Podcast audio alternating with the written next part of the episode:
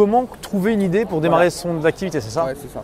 Parce que tu sais pas si tu vas passer l'angle de la passion, si tu vas faire l'angle du business. Donc déjà, si tu veux avoir une entreprise, tu peux pas te passer du potentiel économique. Parce que si tu fais un truc où tu es passionné, c'est ta mission de vie et c'est ta compétence, mais il n'y a pas de potentiel économique, tu vas créer une association caritative ou un hobby, mais pas un business. Donc ça, c'est vraiment la condition sine qua non. Toi. Tu peux pas te passer de ça. Tous les autres sont plus ou moins facultatifs, mais c'est quand même mieux quand tu les ajoutes. Tu, vois. tu peux créer un business qui a un potentiel économique dans lequel tu n'es pas passionné, qui n'est pas ta mission de vie, qui n'est pas dans tes compétences, parce que tu peux développer tes compétences au fur et à mesure. Ah, mais c'est plus chaud, on va pas se mentir, ça va être compliqué. Quoi. Il va falloir que tu serres les dents, y ailles, quoi. Après, si tu es passionné, ça va être plus facile parce que tu vas être naturellement motivé pour faire des trucs dans ce domaine-là. Si c'est ta mission de vie, tu vas être porté par un truc plus grand que toi et ça va aussi t'aider à te motiver. Si c'est tes compétences, t'évites la courbe d'apprentissage.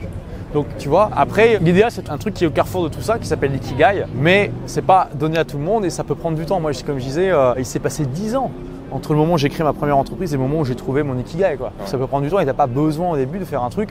Moi, quand j'ai créé ma boîte de prestations informatiques, c'était une passion avec un potentiel économique. J'avais des compétences à moitié, donc voilà, et c'était pas ma mission de vie. Donc j'avais trouvé un truc 2,5 sur 4, tu vois, c'est pas mal. Déjà, si tu peux démarrer avec 2 ou 3 sur 4, c'est déjà énorme, quoi.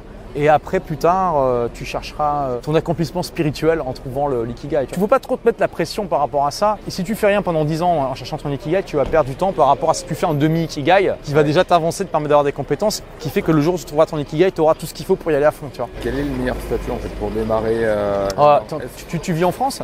Ouais. Micro-entreprise. Et uniquement quand tu commences à gagner de l'argent. Tu peux démarrer un blog, une page Facebook, tant que tu ne gagnes pas d'argent, ça n'a pas d'importance. Merci d'avoir écouté ce podcast. Si vous l'avez aimé, est-ce que je peux vous demander une petite faveur?